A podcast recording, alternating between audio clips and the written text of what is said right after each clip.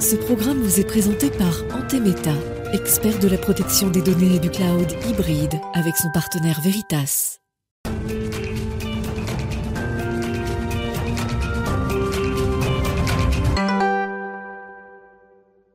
Bonjour, bienvenue à tous dans une nouvelle semaine de Smart Tech dédiée à l'innovation. Alors, déserter le terrain du numérique, justement, ferait courir à la France un risque majeur. C'est le postulat de mon premier invité, dont je vais vous proposer de découvrir la vision euh, optimiste et humaniste d'une société portée par l'innovation. Il s'agit de Guy Mamou Mani, qui est le coprésident d'Open et auteur de L'Apocalypse du numérique n'aura pas lieu, paru aux éditions de l'Observatoire. Ensuite, Guy Mamoumani cédera sa place à deux spécialistes de l'agriculture de demain, de soutien, je voudrais dire. En fait, on va parler des enjeux de l'alimentation de demain et des projets en cours pour y répondre. Et puis, on retrouvera notre rendez-vous avec le biomimétisme. On va s'intéresser aux tortues aujourd'hui avec un robot autonome inspiré donc de la tortue pour aller dépolluer les océans. Et enfin, Smartech se refermera sur sa séquence Ils font demain avec euh, une visite de Jean Zay, le supercalculateur le plus puissant de France. Mais tout de suite, donc c'est l'interview, on parle de cette société numérique.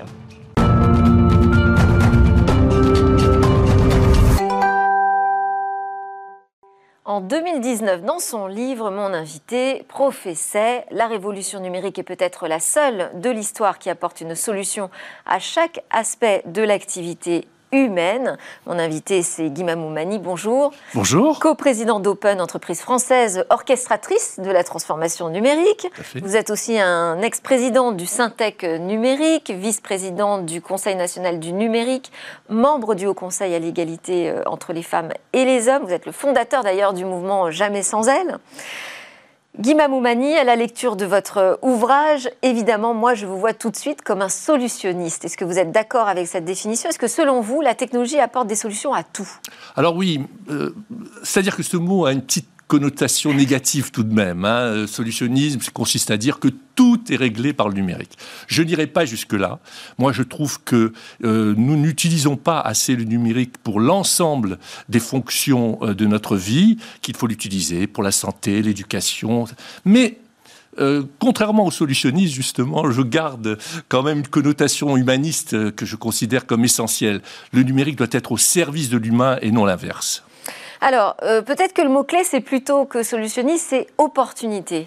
À chaque fois, je me suis dit, c'est une opportunité de, c'est une opportunité de changer, de transformer, d'avancer. Euh, vous aviez d'ailleurs beaucoup d'attentes vis-à-vis du premier euh, quinquennat d'Emmanuel Macron.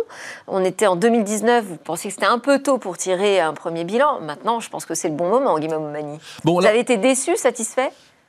Bon, d'abord, ce qu'il faut dire, c'est que c'était, je le raconte dans le livre d'ailleurs, c'est la première fois que nous avions affaire à un président de la République qui comprenait les enjeux du numérique. Hein, j'ai raconté des anecdotes avec François Hollande, avec Nicolas Sarkozy, où vraiment on voyait qu'ils étaient extrêmement loin de alors ces oui, sujets. Alors oui, alors là, vous n'êtes vraiment pas tendre du tout avec les politiques dans le livre. Hein. Ah non, mais c'est vrai, parce que malheureusement, nous avions affaire à toute une classe politique, mais à très très grande distance des enjeux du numérique. D'ailleurs, on en paye euh, les frais aujourd'hui parce que quand on voit par exemple, euh, la pénurie de ressources que nous avons, eh bien, ça aurait dû être réglé il y a 10 ans, il y a 15 ans, euh, en créant des structures pour le faire. Avec Macron, avec Emmanuel Macron, j'espérais que cela change beaucoup.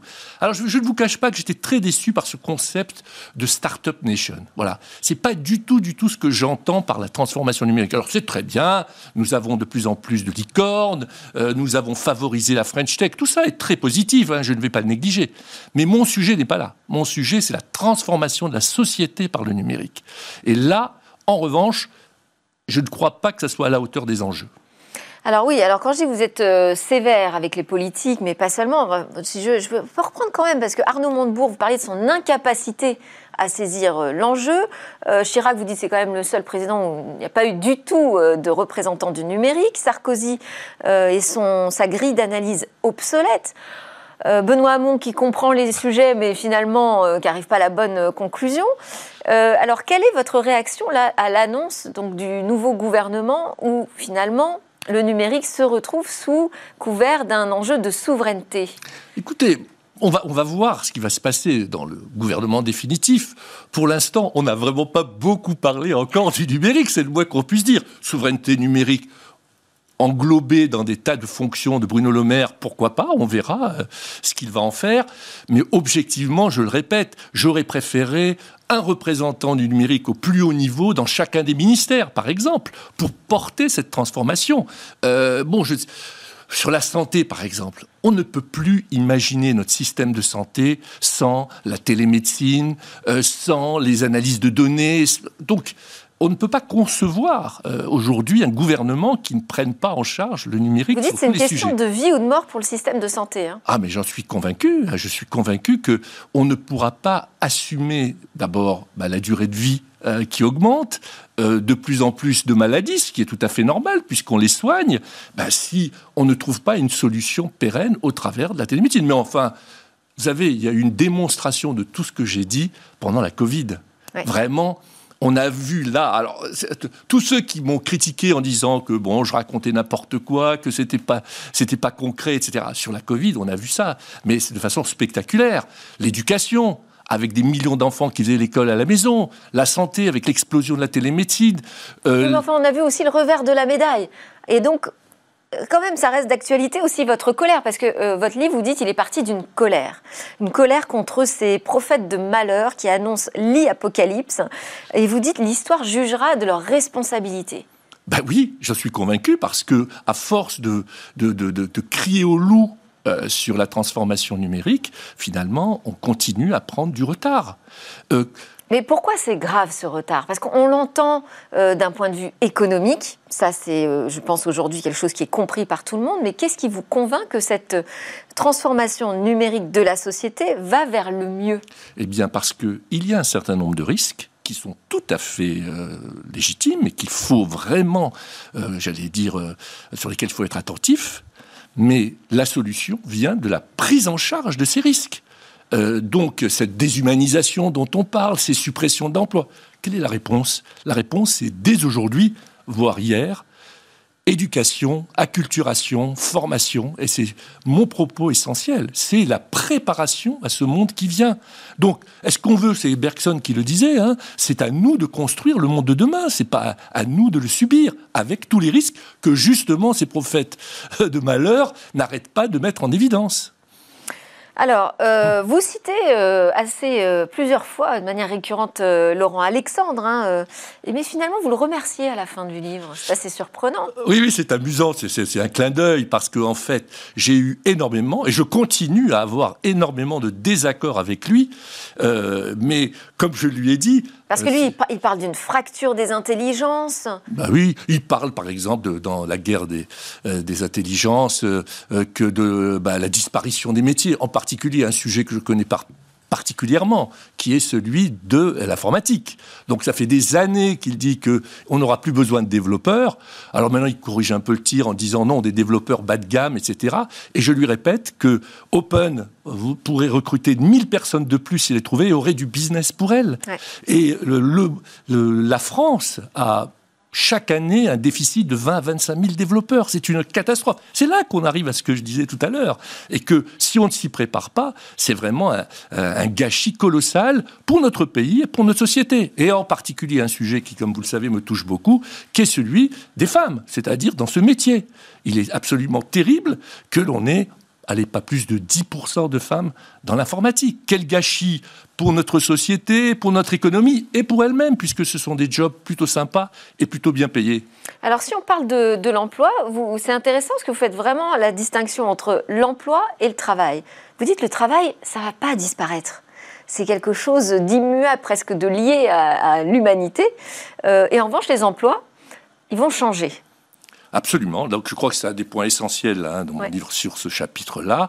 Il faut comprendre en effet que Donc le remplacement par le robot, non, ça va pas tuer le travail, mais ça va modifier l'emploi. Absolument. Il faut donc s'y préparer. D'ailleurs, euh, je cite un certain nombre d'études hein, qui montrent que les pays qui sont les plus robotisés sont ceux qui ont le moins de chômage. Hein. Donc c'est quand même intéressant. C'est vraiment euh, contre-intuitif.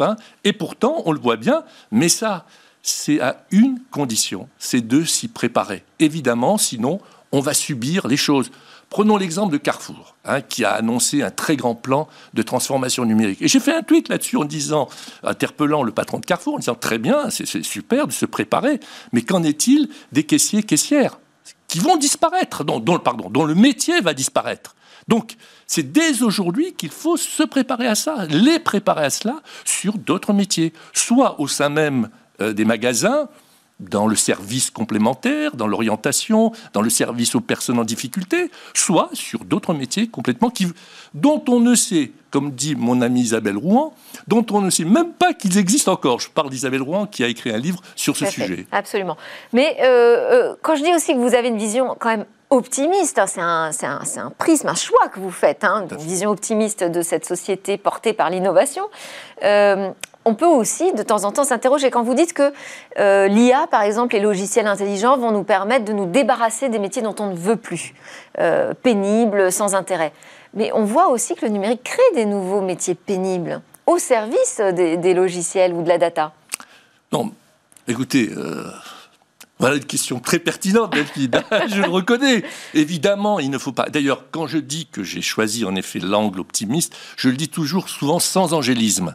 Donc il y a un certain nombre de sujets qu'il va falloir traiter. ce que vous venez de dire est parfaitement une réalité. Je n'ai pas abordé, euh, par exemple, euh, l'impact sur l'environnement. J'ai eu beaucoup de débats avec Guillaume Pitron, par exemple, vous avez peut-être euh, reçu. On a reçu voilà, hein, euh, évidemment. Donc ces sujets-là sont très très importants. Et d'ailleurs, je, je pourrais aussi parler de, la désinformation, parce qu'on a Gérald Brunner qui a écrit sur l'apocalypse cognitive. Tout à fait, tout à fait. Tous ces sujets-là euh, méritent un deuxième livre. ah, et il est en cours? Il est en cours, justement, parce que je trouve en effet que le premier n'a pas évoqué suffisamment, justement, ces sujets importants. Bon, alors pour terminer quand même sur une note positive, moi ce que j'ai trouvé aussi intéressant, c'est la partie inclusion. Donc vous avez parlé des femmes, euh, jamais sans elles, on l'a évoqué, vous êtes à l'origine de, ce mouvement. Euh, vous avez aussi soutenu Anthony Batkin qui vient régulièrement euh, présenter des startups de la diversité.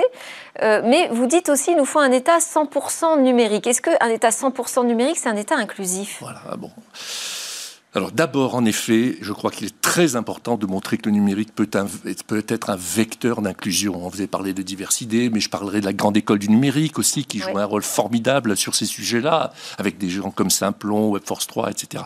Donc, en effet, il y a euh, un vecteur là pour pouvoir développer l'inclusion. Maintenant, en effet, il faut le reconnaître aussi. Il y a 13 millions de Français, on le sait tous, qui sont justement qui ne sont pas impliqués dans cette inclusion. Donc il faut le traiter. Mais mon propos, c'est de dire que en allant, contrairement d'ailleurs à la majorité hein, des gens qui en parlent, hein, en allant vers plus de transformation numérique. De l'État, hein De l'État en particulier. Et des services aux citoyens. Eh bien, au lieu de le dire, on va, il faut ralentir pour laisser l'accès, etc. Moi, je dis le contraire. Il faut y aller au maximum. D'abord avec un rôle des gens qui font ce numérique pour qu'il soit euh, bien très transparent, euh, très facile d'usage, parce que c'est souvent malheureusement euh, loin d'être le cas. Hein. Mm. Mais en faisant cela, on va libérer des moyens pour justement les consacrer à ces 13 millions de gens qui n'ont pas l'accès au numérique. Et vous savez, ces 13 millions de gens, il y a plusieurs raisons. Il y en a... En fait, ça, va permettre de faire un État plus économe dans son administration et donc de réattribuer, réallouer euh, ces euh, budgets au service euh, des citoyens. Exactement. On a l'exemple avec les impôts, par exemple. C'est ce que vous développez euh, voilà, très précisément dans votre ouvrage que je recommande, que j'ai dévoré moi pendant tout le week-end pour préparer cette interview. Il est paru en 2019, mais il reste ô combien d'actualité. Merci à Guy Mamoumani, donc coprésident d'Open, auteur de L'Apocalypse numérique n'aura pas lieu, paru aux éditions de l'Observatoire. À suivre dans Smart Tech, notre talk sur euh, l'agriculture de demain. Dans Smartech, aujourd'hui, on va parler des technologies pour l'agriculture de demain. Avec moi en plateau, Magali Sel, vous êtes directrice du pôle TESS, qui est un pôle de compétitivité numérique de Normandie. Et en janvier de cette année, le pôle TESS et la Chambre régionale d'agriculture de Normandie ont organisé conjointement l'événement AgriTESS, euh, au cours duquel euh, on a pu voir un panorama de solutions numériques et de projets pour répondre aux enjeux de cette agriculture de demain. Bonjour Magali, merci d'être avec nous. Merci. Euh, est-ce que vous pourriez peut-être déjà nous mettre en lumière quelques-uns des projets qui vous ont semblé marquants, intéressants pour cette agriculture de demain? Alors déjà, c'est vrai que nos projets ne sortent pas de nulle part, on les co-travaille avec les agriculteurs et c'est vraiment important de le dire. Depuis combien de temps? Alors, C'est une bonne question. Je crois que ça fait maintenant six ans qu'on a eu la chance de rencontrer des agriculteurs fantastiques qui se sont intéressés au numérique. Et puis, quand on a commencé à creuser, on s'est rendu compte que les agriculteurs s'adapte, s'approprie très très bien les technologies. le, premier choc, l'effet waouh que j'ai eu la première fois, c'est qu'on parlait beaucoup de véhicules intelligents dans la ville, etc. Et puis je suis allée sur une, sur une exploitation et là j'ai vu un, tracteur euh, se conduire tout seul, euh, tout seul, et je me suis dit finalement les véhicules autonomes c'est déjà là. Euh, les agriculteurs se les approprient très très bien. Donc ça, ça a été un des premiers, un premier effet. Et puis, euh, on a vu au fur et à mesure des projets sur le suivi de l'exploitation, sur euh, la traçabilité, parce qu'on est quand même très attaché aujourd'hui à savoir d'où vient que, mange-t-on dans nos assiettes Et ça a été aussi des. C'est une question de sécurité sanitaire. Ah, une question de sécurité sanitaire. Et puis même, enfin moi j'aime bien savoir ce que j'ai dans mon assiette, d'où ça vient. Et est-ce que c'est vraiment, enfin ça vient vraiment de là Parce qu'on est toujours à vérifier les informations dans le monde dans lequel on vit. On vient juste d'entendre notre précédent interlocuteur en parler. Euh, voilà. Et puis euh, aujourd'hui, on s'est focalisé avec euh, les agriculteurs de la Chambre régionale d'agriculture de Normandie que vous avez citée, pour essayer de comprendre quelles étaient leurs attentes et puis quelles étaient leurs feuilles de route pour que les technologies ne soit pas un objet qu'on force à avoir aux agriculteurs, mais plus que ces technologies disparaissent au profit d'un usage. Et l'usage, c'est quoi? Bah, C'est d'optimiser l'exploitation. Effectivement, quand on est agriculteur, on a le champ à s'occuper. Il faut aussi régler tout l'administratif. Et je peux vous dire, pour être allé à leur contact, c'est quand même assez lourd, toutes ces déclarations, etc. Donc, comment on fait en sorte que tout arrive à être euh, bah, interopérable, réussir à, faire en sorte qu'une donnée rentre dans un logiciel, etc. C'était des premiers projets. Réussir aussi à, créer, bah, voilà, relier l'exploitation enfin, l'agriculteur pardon, avec son territoire, euh, se faire connaître des voisins, etc., pour dire bah, finalement, je mange à côté de chez moi, je mange ce qui, est, ce qui pousse à côté de chez moi, et je sais ce qui a été euh, dans mon assiette. Et puis voilà. Tout... C'est-à-dire créer des circuits courts également? Créer des circuits Directement euh, de la vente chez, depuis le, producteur? Voilà, créer des, circuits. Voilà, et, et, vous voyez, on parle quasiment pas de numérique, mais comment le numérique va faciliter tout ça? Ces technologies, l'intelligence artificielle, les données, la confiance, enfin la confiance numérique, la sécurité vérifier que tout ça est fiable. Mais ça, je dirais que c'est le travail des geeks. Et à la limite, les agriculteurs n'ont pas forcément besoin de le savoir. Ils ont juste besoin de savoir que bah, c'est des gens fiables avec qui ils vont travailler. Et c'est là le rôle du pôle test, cet acteur de confiance pour dire à ces agriculteurs que nous aiderons et avec lesquels nous travaillons, dire bah voilà, vous pouvez travailler avec des entreprises, des fois locales, parce que bah, c'est pareil. Si j'aime bien manger local, j'aime bien travailler avec mon local. Mais des fois, on va chercher un peu plus loin parce que la technologie n'est disponible qu'un peu plus loin. Alors, vous parlez de cette euh, appropriation par euh, les agriculteurs. Euh, il doit y avoir quand même quelques réticences. Moi, je me souviens d'avoir eu un intervenant sur les drones. qui sont d'une aide assez précieuse hein, pour l'agriculture, pour surveiller les plantations. Euh, arroser uniquement lorsque c'est nécessaire, par exemple. Enfin bon, tout, ça, tout cet intérêt, on le comprend bien. Et il m'expliquait que c'était compliqué quand même aujourd'hui euh, euh, de convaincre les agriculteurs d'utiliser ces outils, que c'était un changement profond de leur travail finalement. Bien sûr. Et puis, alors, je vais vous dire, on a une petite arme secrète que je vais vous partager aujourd'hui. c'est qu'en fait, quand on travaille projet chez nous, je vous ai dit, on a un pôle de compétitivité. On jargonne compétitivité, c'est un truc qui paraît un petit peu nébuleux, etc. Mais en fait, ce qu'il faut savoir, c'est que nos projets on les co-construit, on les fait avec les agriculteurs. C'est qu'on leur dit pas, on va vous imposer quelque chose. On leur dit, parlez-nous de votre quotidien. Et on l'a fait à plusieurs reprises avec des groupes, etc. Et encore là, dernièrement, à Agrites, on n'a pas demandé qu'aux geeks de venir nous parler, on a demandé aux agriculteurs. Et on leur dit, travaillez, construisons ensemble les projets. Donc on part du besoin. Voilà, on parle du besoin. Comme ça, un, on est sûr que ça y répond. On réfléchit au modèle économique. Je suis pas là pour vous vendre le dernier appareil à la mode. Je suis là pour répondre à votre besoin et trouver comment on s'ajuste. Et puis, bah voilà, on, a aussi on travaille aussi sur le financement. Comment on arrive à faire financer ces, applications, financer la R&D des entreprises qui y travaillent, ces innovations. Et puis, bah voilà, avec tous les plans, etc., on essaie d'avoir une visibilité de toutes les, opportunités de financement qui existent. Alors, si on rentre un peu dans le concret, euh, mhm. quels sont ces, projets sur lesquels les, agriculteurs ont co-travaillé euh, et qui commencent à voir le jour, qui sont véritablement en, cours d'utilisation, d'intégration alors, en cours d'utilisation, je vous en ai déjà cité quelques-uns sur les tracteurs, etc. Vous avez euh, des salles de traite Donc des tracteurs autonomes Des tracteurs autonomes. Qui sont adaptés à n'importe quel type de culture? Qui peuvent être adaptés à n'importe quel type de, truc, de, culture. En fait, vous avez euh, typiquement une, une, entreprise dans le sud, du côté de Montpellier, qui s'appelle Nayo, qui sont des robots pour l'agriculture bio, pardon, euh, qui, bah, voilà, qui fait du bêchage, etc., qui, qui s'occupe de tout ça. Vous avez des salles de traite virtuelles pour former, parce que la formation formation, c'est aussi important, apprendre à former, apprendre à maîtriser tous ces environnements. Donc là, c'est-à-dire qu'on reproduit, on fait une sorte de jumeau numérique. Voilà, c'est ça. De, de, la salle de trade, on met un casque de, de, réalité virtuelle et on apprend à faire les gestes. On apprend à faire les gestes. Mais ça, c'est un budget euh, conséquent. Qui, bah, est-ce qui va le financer? Ah, Vous avez, c'est des outils qui peuvent être mis à disposition des chambres d'agriculture, de mémoire, mais je, voilà. Et, et c'est aussi au sujet de la formation, des écoles de formation. Vous avez quelques écoles d'ingénieurs, etc., qui peuvent, qui peuvent les mettre en place. Et puis, vous avez aussi un projet sur lequel euh, les chambres ont beaucoup travaillé, qui est le tableau de bord connecté. Faire en sorte d'avoir une vision à 360 de toutes les données qui sont euh, sur l'exploitation sur et de pouvoir les gérer. Puis là, on travaille sur la suite. Et ça, c'est au niveau de, de chaque exploitation? Au niveau de chaque exploitation. Et puis c'est un logiciel en fait. C'est un logiciel effectivement qui, qui, fait tout ça. Et puis la suite après, c'est rajouter encore plus parce que bah, effectivement il y a de plus en plus d'informations, d'informatisation. Et notre mojo au Poltest c'était le sécurité, interopérabilité, fiabilité. C'est réussir à rendre tout ça interopérable pour éviter de rajouter au fur et à mesure des briques. Et sécurité? Alors la question de la sécurité.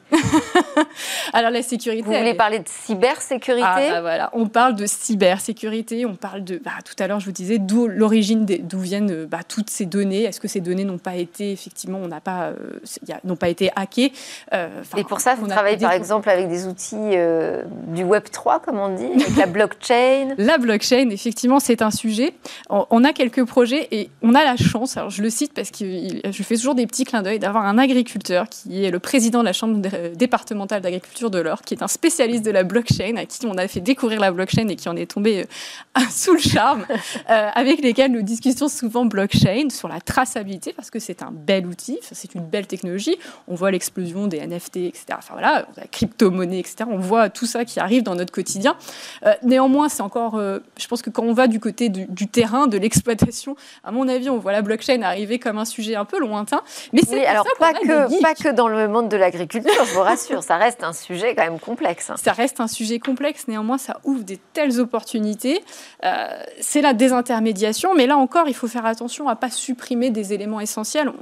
nous, au pôle, on, s'attache toujours à l'humain. Enfin, vous avez vu, je suis très attachée à, ce qu'il y, ait de l'humain toujours. Euh, pour l'anecdote, on a travaillé sur le sans contact, notamment aussi pour l'identification, le NFC, enfin tout ce qui est technologie sans fil. Euh, dans les tout premières années où j'ai travaillé, on m'a dit ah, mais sans contact, ça veut dire qu'on se verra plus, on se touchera plus, etc. C'était avant le Covid. Euh, donc voilà, encore une fois, la blockchain n'est pas là pour enlever, enfin voilà, retirer de l'humain. encore une fois, je fais le lien avec tout ce qui s'est passé. C'est vraiment, bah, voilà, permettre la traçabilité simple d'une manière simple, le plus simple possible.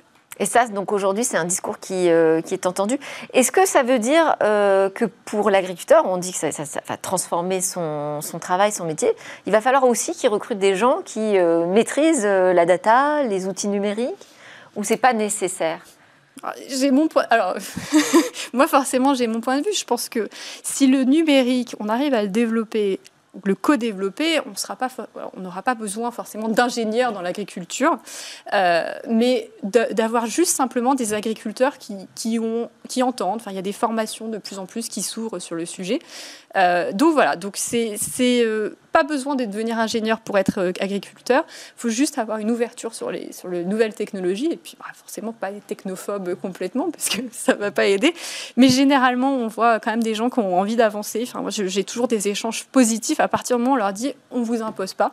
Moi, quand je développe un projet. Et la question de l'investissement quand même nécessaire pour réaliser cette transformation, elle se pose, j'imagine, au niveau des exploitants. Mmh, mais elle se pose dans tous les secteurs où la transformation numérique arrive. C'est pour ça qu'il faut réfléchir quand on développe un projet au modèle économique, à l'investissement, au retour sur investissement court terme, moyen terme.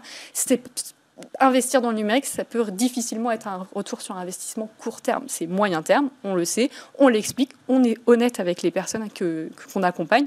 Et c'est pour ça que généralement, on est dans ce réseau de confiance et que les agriculteurs, comme les entreprises ou les laboratoires de recherche qui travaillent sur le sujet, ou les écoles de formation, nous font confiance. Et quel lien vous avez aujourd'hui euh, avec le nouveau euh, ministère de l'Agriculture en termes de pôle de compétitivité? Est-ce que ça veut dire que vous avez un mandat qui est renouvelé, budgets qui sont également porter Alors, on est un pôle de compétitivité numérique et donc on travaille, je vais synthétiser, on a une communauté de fournisseurs de solutions et de demandeurs de solutions. On s'attelle à différents secteurs d'activité, dont l'agriculture, mais ce n'est pas le seul. On a les collectivités, la santé, on travaille sur ces transformations numériques. Les pôles de compétitivité, effectivement, c'est un, mandat, euh, pardon, un, label d'État qu'on a obtenu en 2005 lors de la première vague. Euh, le triennal, enfin, on est en contrat triennal et la fin de notre phase 4 arrive au 31 décembre 2022. Et, on a encore beaucoup d'incertitudes sur l'avenir. Il faut, nous aussi, qu'on fasse preuve d'ingéniosité sur les modèles économiques, sur ce qu'on fait. Euh, J'ai confiance dans le nouveau gouvernement pour voir que bah, les pôles de compétitivité sont essentiels pour jouer ces acteurs neutres et accompagner encore plus de projets collaboratifs et innovants. Et eh oui, donc c'est voilà, bon, tout l'intérêt aussi de vous inviter pour montrer euh, la valeur de ce que vous proposez. On va euh, essayer d'avoir au téléphone Stefano Volpi, cofondateur de Connecting Food. Euh, c'est la première plateforme de confiance pour l'alimentation sur la blockchain, justement. Euh, alors on me dit que finalement non, il ne décroche pas son téléphone. Bon alors on l'aura pas avec nous parce que là ça aurait été intéressant justement de voir un modèle concret. Vous les connaissez Alors je les connais effectivement. je les connais. Je le connais pas personnellement, mais j'ai vu et j'ai su parce qu'on fait quand même une veille sur tous les projets qui sont déployés et euh, oui, on les a vus sur la blockchain, sur la traçabilité euh, de la chaîne alimentaire. Ça nous a fait, pour tout vous dire, on a on a réfléchi ce matin à quelle suite on pouvait avoir avec les autres activités du pôle, la logistique, etc. Enfin c'était c'était ah, intéressant. Vous voulez dire que s'il avait été en plateau là, peut-être que vous auriez euh, fait quelque chose ah, bah, avec fait mon métier. Mais alors, du fait de ce faux bon, moi, je ne sais pas euh, ce que je vous conseillerais. En tout cas, ça aurait été intéressant de voir comment, euh, aujourd'hui, on peut s'approprier ces outils de blockchain pour auditer, tracer, bah, depuis l'exploitation mm. jusqu'à l'assiette du, du, consommateur. Là-dessus aussi, j'imagine que cette question de la transparence, elle est évidemment essentielle euh, euh, d'un point de vue, on va dire, sociétal, euh, mhm. moral et de l'attente de la nouvelle génération.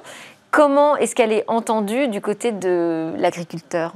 Bah, elle est, elle est plutôt bien entendue. Je vais vous citer un autre projet, alors à défaut d'avoir un autre projet, mais on a un projet qui, est porté par l'un de nos adhérents, Adventiel, qui s'appelle Chronopature, qui, qui, mettait en exergue dans sa présentation le fait que la qualité, vous quand on achète quelque chose, est-ce que je suis prêt à payer plus cher? On parlait tout à l'heure de sécurité. Est-ce que je suis prêt à acheter de la sécurité? C'est des choses qui sont euh, immatérielles, c'est un peu difficile. Et chronopature, ça permettait de relever le temps de, que les, vaches passaient dans les, dans les pâturages. Et du coup, ça donnait toutes ces informations, ce qui permettait de donner un peu de garantie au label et de pouvoir vendre un peu plus les choses. Et ben, je pense que, la, alors je ne peux pas parler pour eux, mais je pense qu'effectivement, la, la, blockchain et toutes ces technologies de traçabilité, de savoir exactement euh, là où on va, ce qu'on a mangé. Ça permet de se dire, je peux payer peut-être un peu plus pour être sûr de bien manger. Et ça part pas forcément de l'agriculteur, parce qu'en fait, les premiers exemples, moi, que j'ai eu de traçabilité euh, sur la blockchain, c'était du côté du distributeur que ça mmh, avait été mis en place. Effectivement, je, me souviens, je me souviens, il y a aussi quelques années, je crois il y a 4-5 ans, on les a vus, c'est la logistique. Alors, la, Avec la première purée mousseline tracée, euh, le premier poulet tracé. C'est ça, mais on parlait, alors je sais pas si on, utilise toujours ce terme, l'ubérisation de tous les secteurs d'activité, hein, les, premiers qu'on, enfin, voilà, on est passé la désintermédiation, tout le monde en a parlé. Nous, la première fois euh, on qu'on a parlé, on a parlé avec les banques pour dire demain on se passera de banque. Et on a fait ça avec une banque pour un peu les challenger. Euh, ils ont accepté de jouer le jeu Bien sûr, ils ont accepté de jouer le jeu parce que ça sert à rien de fermer les yeux. Moi, c'est ce que je dis toujours quand on ne veut pas entendre parler d'une technologie. Fermez les yeux, vous inquiétez pas. C'est exactement ça le va arriver. De Guy voilà, qui dit mais plus on a peur, plus on freine, moins, moins, on a de chance d'y arriver. Et en plus, vous allez vous retrouver avec des choses qui vous sont imposées. Le pire qui puisse arriver, hein, c'est euh, lors des toutes premières années du pôle, des élus m'ont dit à quand la puce sous la peau? Je ne bah, sais pas si demain des grands Américains ou autres commencent à dire si on ferme tous les yeux et qu'on les laisse arriver, c'est ce qui va finir par arriver. Et ben c'est à peu près ça à chaque fois. moi, je pense toujours qu'il faut être conscient qu'il y a des transformations qui arrivent, mais je ne fais que continuer le discours de tout à l'heure, et qu'il faut se les approprier et surtout décider, parce qu'on est encore acteur, et le numérique, c'est ça, on est encore acteur. Il y a des très beaux acteurs, des, données, enfin voilà, il y, a, des data hubs souverains, etc., qui sont là aussi pour faire en sorte qu'on s'approprie toutes ces nouvelles technologies à la mode française. Je suis très française, vous allez voir, euh, mais je pense qu'on peut le faire et qu'on va réussir cette transformation. Merci beaucoup. Nous aussi, on le souhaite. Merci à Magali Sel, directrice du pôle TESS, un pôle de compétitivité en Normandie, qui travaille pas uniquement d'ailleurs sur l'agriculture, mais qui en fait un de ses sujets. Juste après la pause, on se retrouve dans Smart Tech. On va parler de biomimétisme. On reste quand même connecté à la nature.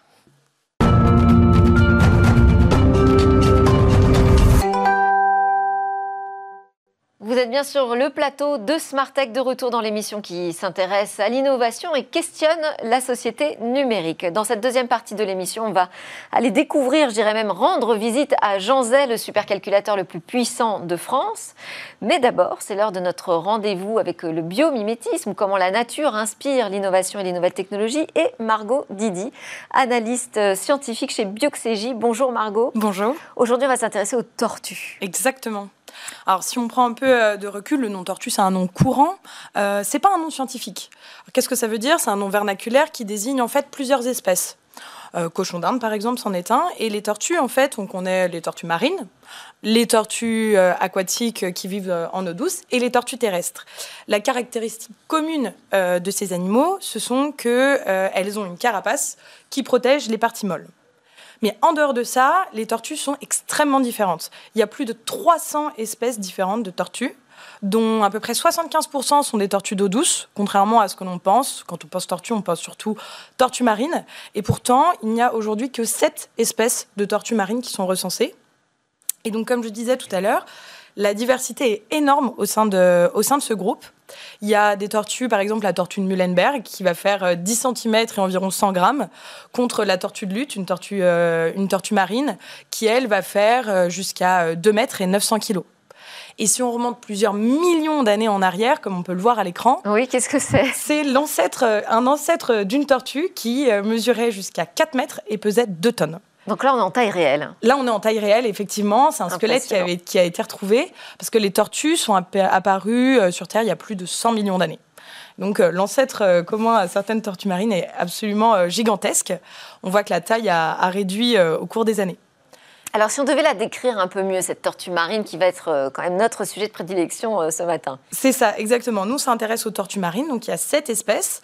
Elles ont quelques caractéristiques, euh, elles sont un petit peu différentes, mais on retrouve quand même le fait qu'elles ont deux nageoires avant qui sont plus grandes que les nageoires arrière. Et les nageoires avant leur servent en fait à se déplacer. Elles ont une forme un petit peu de, de pagaie, si on veut, tandis que les nageoires arrière, elles, leur servent plutôt de gouvernail pour se diriger dans l'eau. Et c'est ça qui nous intéresse aujourd'hui parce que les tortues marines sont capables de se déplacer de manière très agile et très rapide dans l'eau et avec un déplacement qui est économe en énergie. Ce qui est très intéressant parce que les tortues marines sont des animaux à poumons. Contrairement aux poissons, elles n'ont pas la capacité de respirer sous l'eau. Elles doivent à chaque fois remonter à la surface pour respirer. Et euh, euh, elles, sont, elles font plusieurs dizaines de kilomètres par jour. Elles, elles, ont des déplacements pour se nourrir ou pour se reproduire. On sait que euh, les, les, tortues marines vont pondre sur la plage. Et pourtant, elles vivent en eau profonde. Donc, à la fois de grandes nageuses. Exactement, ce sont de grandes nageuses. Et pour se nourrir, la plupart des tortues sont omnivores, grande majorité. Donc, elles peuvent aussi être amenées à chasser chasser des petites méduses, par exemple, ou euh, des crustacés en fonction des espèces. Leurs régimes alimentaires sont variés. Mais donc, elles parcourent de grandes distances et euh, elles ont des poumons. Ce qui nous intéresse ici, c'est que nous, on voit très bien que quand on nage sous l'eau euh, très vite en apnée, on va tenir beaucoup moins longtemps que si on se met au fond d'une piscine en boule eh bien, euh, c'est parce qu'on dépense de l'énergie lorsqu'on nage. Et donc, le fait d'économiser de l'énergie lorsqu'elles nagent pour les tortues est extrêmement euh, avantageux parce que ça leur permet de limiter leur retour à la surface. On sait aujourd'hui que les tortues marines peuvent rester jusqu'à 40 minutes environ en apnée lorsqu'elles nagent et jusqu'à 7 heures endormies. Alors, elles sont très intéressantes à observer, pourtant elles sont menacées? Exactement. Malheureusement, euh, la, la, grande majorité des espèces de tortues, que ce soit des tortues d'eau douce ou des tortues terrestres, mais bien sûr les tortues marines, sont menacées aujourd'hui. Plus grosse menace de tortues marines, c'est l'homme. Euh, on connaît beaucoup le, braconnage de tortues. La viande de tortue est utilisée euh, dans, certains pays euh, pour être, pour être, pour être mangée. On a les captures accidentelles aussi. Les tortues, comme je disais tout à l'heure, sont des animaux à poumons, donc elles ont besoin de remonter à la surface pour respirer. Le problème, c'est qu'elles peuvent se coincer dans des filets de pêche et donc elles, se, elles meurent par noyade. Elles sont piégées, Le dérèglement climatique aussi est assez problématique parce qu'avec la montée des eaux, on réduit l'espace de ponte. Et en plus, euh, la, pollution, je pense, euh, la, menace la plus grande, la plus connue, c'est la pollution par le plastique. Des études montrent qu'aujourd'hui, comme on le voit à l'écran, 75% des tortues ingèrent du plastique. Donc 3 tortues sur 4 au cours de leur vie ingèrent du plastique. C'est extrêmement, euh, extrêmement important. Et c'est basé sur ce constat que des étudiants d'une école d'ingénieurs français, l'ESTACA, ont conçu un robot tortue qui permet de dépolluer les mers et les océans. Donc on s'inspire de la tortue pour en même temps sauver l'espèce. C'est ça. Donc, euh, c'est des, des, des, étudiants encore, euh, c'était des étudiants lorsqu'ils ont euh, conçu ce, ce robot-là, qui est inspiré en fait de la tortue. Donc, on va avoir la forme du robot qui va avoir une forme similaire à celle de la tortue. C'est ce qu'on appelle du biomorphisme. On, copie la forme. Et ensuite, il va avoir quatre nageoires. Qui vont être inspirées des, tortues. Ce qui diffère en fait des, des, moteurs habituels qui sont plutôt à hélice. Le problème des moteurs habituels euh, à hélice, c'est que ça perturbe la, faune et la, flore locale. Ça fait beaucoup de bruit. Ça déplace des sédiments, du sable, donc ça peut brouiller en fait euh, les caméras, par exemple, sur les robots. Alors qu'ici, le robot se déplace en, utilisant très peu d'énergie, en ne dérangeant absolument pas du tout en fait euh, les, animaux et en ne brassant pas les sédiments marins. Donc ça ne brouille pas ces, radars. Et il va être mis dans les ports en fait pour détecter euh, les, déchets plastiques et les collecter. Donc grâce à la caméra, c'est visuel, c'est un, lidar, oui. En fait, il a un détecteur lidar, donc euh, c'est le même principe que les radars, mais grâce à la lumière, et euh, un détecteur de mouvement aussi. Et donc il va se déplacer de manière aléatoire dans les ports, grâce à ses nageoires inspirées donc des tortues, collecter les déchets. Il peut collecter jusqu'à 50 litres à peu près de déchets plastiques. Une fois qu'il est plein, euh, il, se retrouve dans un point de il collecte. le collecte à l'intérieur comment Oui, oui, oui, il a en fait euh, une grande bouche et ça, ça fait un peu comme un aspirateur, une grande bouche qui lui permet de collecter les déchets. Et une fois qu'il est plein, hop, il va dans un site euh, de collecte qui est mis sur le port pour à la fois se recharger et se débarrasser et des pondre tout ce plastique, le rendre à la terre. Bon, très bien, merci beaucoup Margot Didi, analyste scientifique chez Bioxégie. On a découvert comment les tortues marines pouvaient nous inspirer pour dépolluer les océans. À suivre dans Smartech, là, c'est un supercalculateur qu'on va aller euh, visiter, le méga supercalculateur Jean Zay.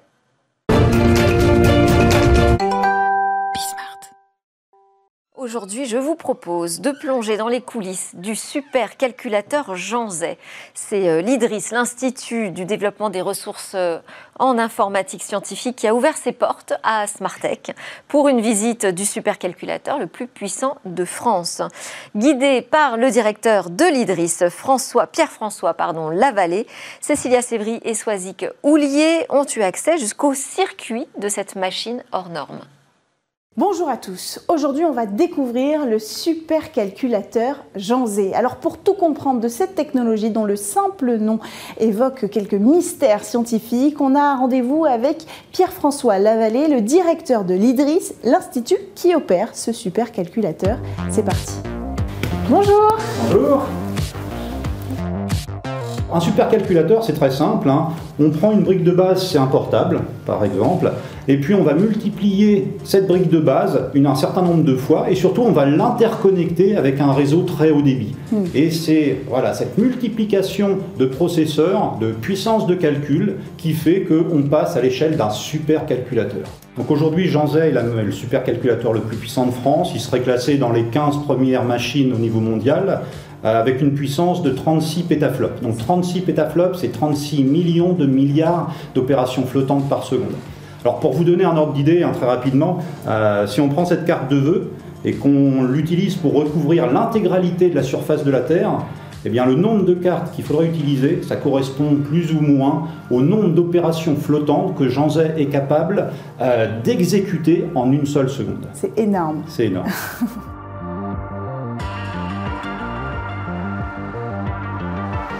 Donc ici, on rentre dans la salle des machines. Et voici les briques de base qui vont composer le supercalculateur. Qui est là-bas Qui est là-bas, exactement.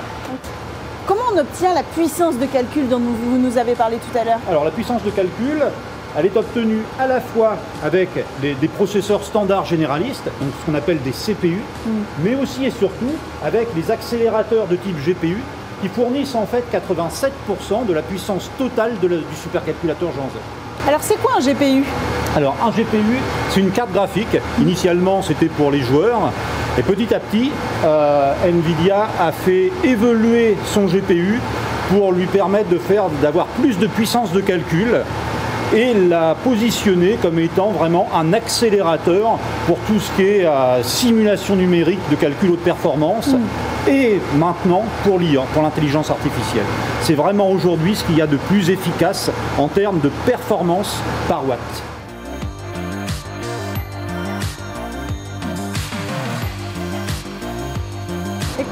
expériences sont menées hein, actuellement avec euh, Jean Zé Alors c'est difficile à dire, hein. la machine elle fonctionne 24 heures sur 24, 7 jours sur 7, 365 jours par an, elle est quasiment pleine à 100%. Euh, on a 2500 utilisateurs, on a 1400 projets scientifiques et tous les jours sur la machine, c'est des centaines de travaux qui s'exécutent.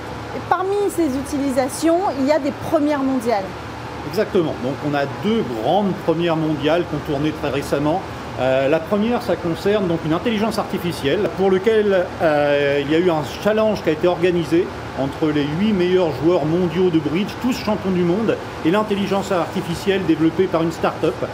Deuxième première mondiale, c'est le projet Big Science. Donc le projet Big Science, il est en train de tourner aujourd'hui sur la machine pendant plusieurs mois pour faire l'entraînement final. Plus de 176 milliards de paramètres dans le réseau de neurones euh, dans le domaine du TAL, du traitement automatique du langage.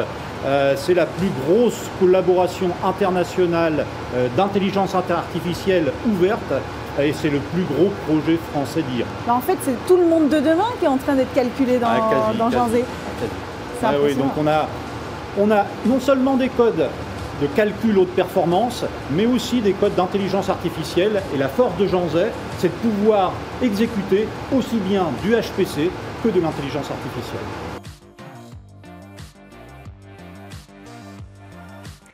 C'était Smart Tech. Merci à tous de nous avoir suivis. On se retrouve dès demain pour de nouvelles discussions sur la tech. Bonne journée.